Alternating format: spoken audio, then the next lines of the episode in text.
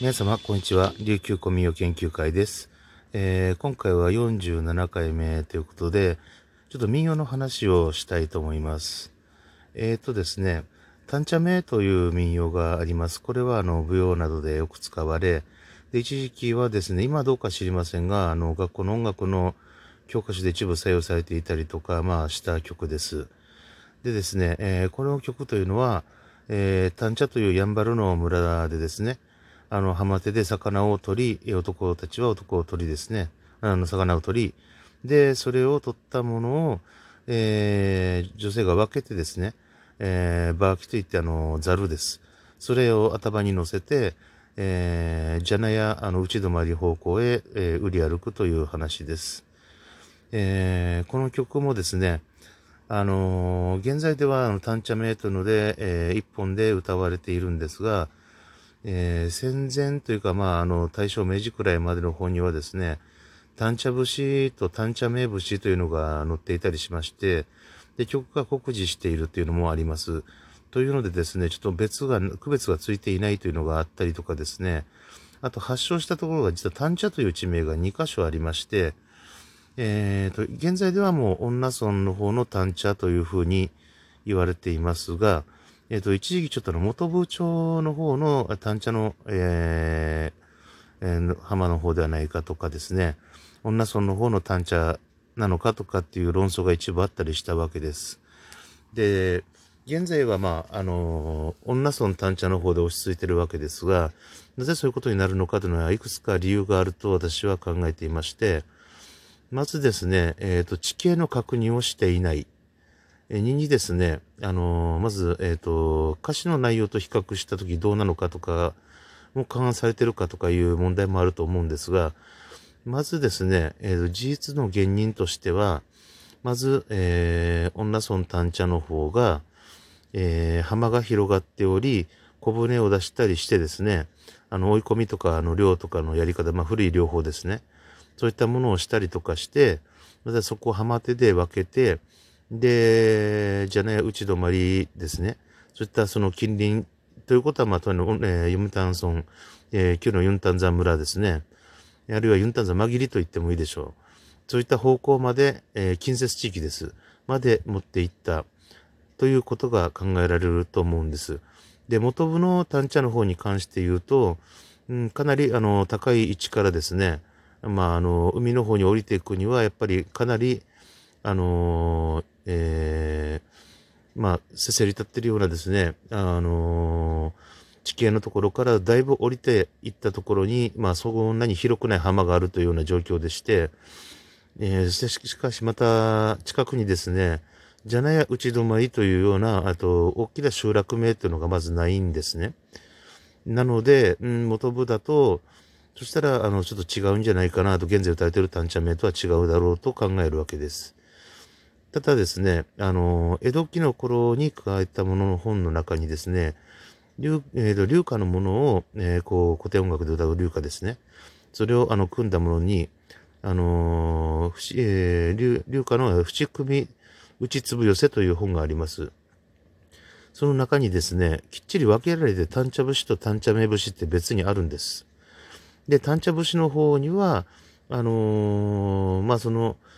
えー、地域を収納するために税ですね、えー、回ってくるあの役人なんかに対していろいろと話を懇願する話というようなような歌詞が、えー、入っていまして、で、単茶名節の方には今と同じに近い、とは近いような、その浜当てで何かを取って、そして、まあ、あのー、打って歩くというような感じの、ものですね。またその寄ってくる魚、小魚の話から始まってというような、まあ似たものになっています。つまりまあ別の節でですね、あの、あるいは、まあやや似たところがある、まあ類似した曲で、単茶節と単茶目節っていうのがあったのかもしれません。なのでですね、あの明治くらいまで書いた方に、やっぱり似たメロディーで、単茶節と単茶名節っていうのが、えー、見られたりします。そういったところがあったりするんですね。まあ似たような話っていうのはいっぱいあると思うんですが、まああの、一つの地名っていうのが出てくると、あの、いっぱいある地名だと本当大混乱するかもしれないんですが、案外、あのー、島だと混乱しないものなんですね。あの、どこそこが、あの、由来の地でとかっていう昔話が残ってたりするんです。で、実際あの、女その方の単茶の方でも、昔話としては、やっぱりそういった舞踊の曲をつけなければいけない、やろうというような話の機運が高まって、作ったというような話も残っておりまして、あのー、まあ、あの、やんばる各地でこの手の話はあるんですね。で、その、単茶名と踊りにつながるという話については、女村の方でもそういう伝えがあったと思います。で、それと、あと、あの、女村に該当するですね、今日のあの、えー、女混じりという、まぎりですね。って書いて混じりって言うんですが、それというのは、えっ、ー、と、ユンタンザーマギリってあの、今の読谷村の原型なんですけれども、そことですね、あとあのー、昔あった、えっ、ー、と、えー、名護の方のですね、名護まぎりですね、まじりですね、えー、名護まぎりとですね、それと、あと、あのー、今の近町宜野座村に該当する、あのー、えっ、と、あっちの方は、えー、えー、チンマギジですね。こっちの方からの分村で、えー、要は一部ずつですね、カットして南シナ海側に寄ったところと内陸、そこを固めて、えー、女混じりという、女紛りというのを作ったというのが記録にありまして、で、実際ですね、女村の南部域っていうのは、あの、もともと、えー、戦前のユンタンザ村の頃は、今の読谷の一部だったりするわけです。例えば山田であるだとか、えー、そうですね、中泊より南方向ですかね。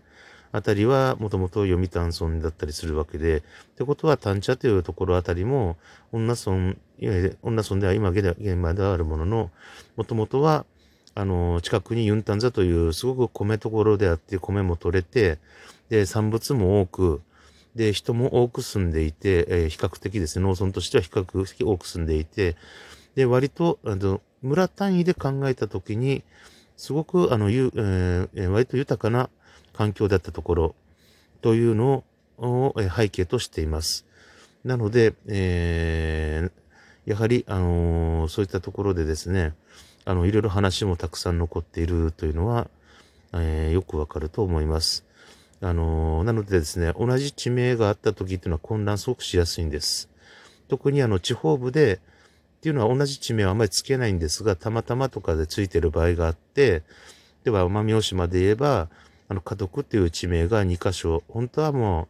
う、言ってしまえば、あのー、他の地名でも複数あったりするんですが、まあ、後に、あの、薩摩の方、領下で、まあ、島津領でいた時に、同じ同一村名はよろしくないということで、結構地名を変えてるんですね。それで、江戸期の頃に変えられたところで結構あって、名前がわかんなくなるっていうことがよくあるんです。なのでですね、あの、カディク節という、えー、沖縄だと勝ち足で踊られる歌。これもですね、その、カドク、カデクというところが来たということで、あの、今だとカトクというところが、えー、南、南部大島瀬戸内の方にあるわけですが、えー、もともと江戸期の頃の文献から察する、えー、見るにですね、えっ、ー、と、北部達郷町の角というところも、えー、家督と書いてあった時期があって、後にですね、上家督となるみたいです。で、それを受けてですね、えー、角という地名になるようで、現在の角に収まるということもあり、また方言でですね、あのー、家督のことを、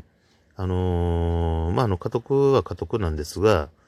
あのー、北部の方の家督から名前が変えられていった、えー、角というところというのは、カンデクとかカデクって呼ばれてそうなんです、方言で。で、カデク節で歌われる歌詞の、カデク海ナビが、えー、ことづきのタバコとかっていう歌詞があるんですが、この辺の歌詞っていうのは大体8月踊り歌の、カンデクホーメラベ、えっと、カンデク節、カンデクオメナベ、カンデクホメニャベ、おめにゃべとかって言われる、この手のカデク系の8月踊り歌で踊られてる結構早めの曲なんですね。で、この曲というのは、奄美大島北部から中部、そういった機械島なんか行くと、結構頻繁に歌われています。北部の方の歌なんです。で、この歌詞を元カデク、昔カデクとかっていう他にあるカデクがつく節では歌わないんですね。あの、使ってないんです、この歌詞は。で、この辺は南部の方から出た歌詞っぽいんですね。昔から行くとか、えーあるいは曲がそうかもしれません。しかしですね、その今歌歌われるカチャシのカディクだとか、その元となったと思われる古典の早カディクだとか、文献で言うと足火カディク節っていうものっていうのは早い調子で、今のカディクのようなメロディーなんですが、ちゃんとカディクで発音しています。それと、あとカディク発音するところっていうのは、あの、カデクですね。カデクとかで近い発音するところっていうのは、あの、北部の方のえー、角の方がそれに当たるし、やりたりますし、で、琉球船というのも北の方をよく使っていました。というよりも、グスクがですね、今の奄美市笠利町にあたる旧笠利町の、えー、大笠利、えー、グスク、それとベルのあたりの侍とその城下町ですね。この近辺の方に、話をしに来ていたために、赤木名というところに大きな船止めたりとか、あとまあ、ちっちゃな船とかで、船とかですね、脱合町のその角とかに置いていたわけで、琉球と交流が非常に激しいわけです。なので、こういった遊び歌とかですね、8月踊り歌、祭り歌なんていうのは、割と伝わったのは、そのカディクーに関しては、あの、カディク、まあ、古典で言うと、ハシビカディク、ハヤカディク、そして、えっと、今の、えー、カチャシ歌のカディク。これは歌詞化しても、あと曲中、曲の、まあ、スピードとかの観点から見ても、8月踊りの曲の系統が来たんじゃないかなと私は思っています。まあ、そういったわけでですね、類似した地名があると、発祥地で結構迷うことがあるんで、精査をしなければいけないっていうのがあるという、そういった話を、えー、少しお話しさせていただきました。それでは今回はこの辺で失礼します。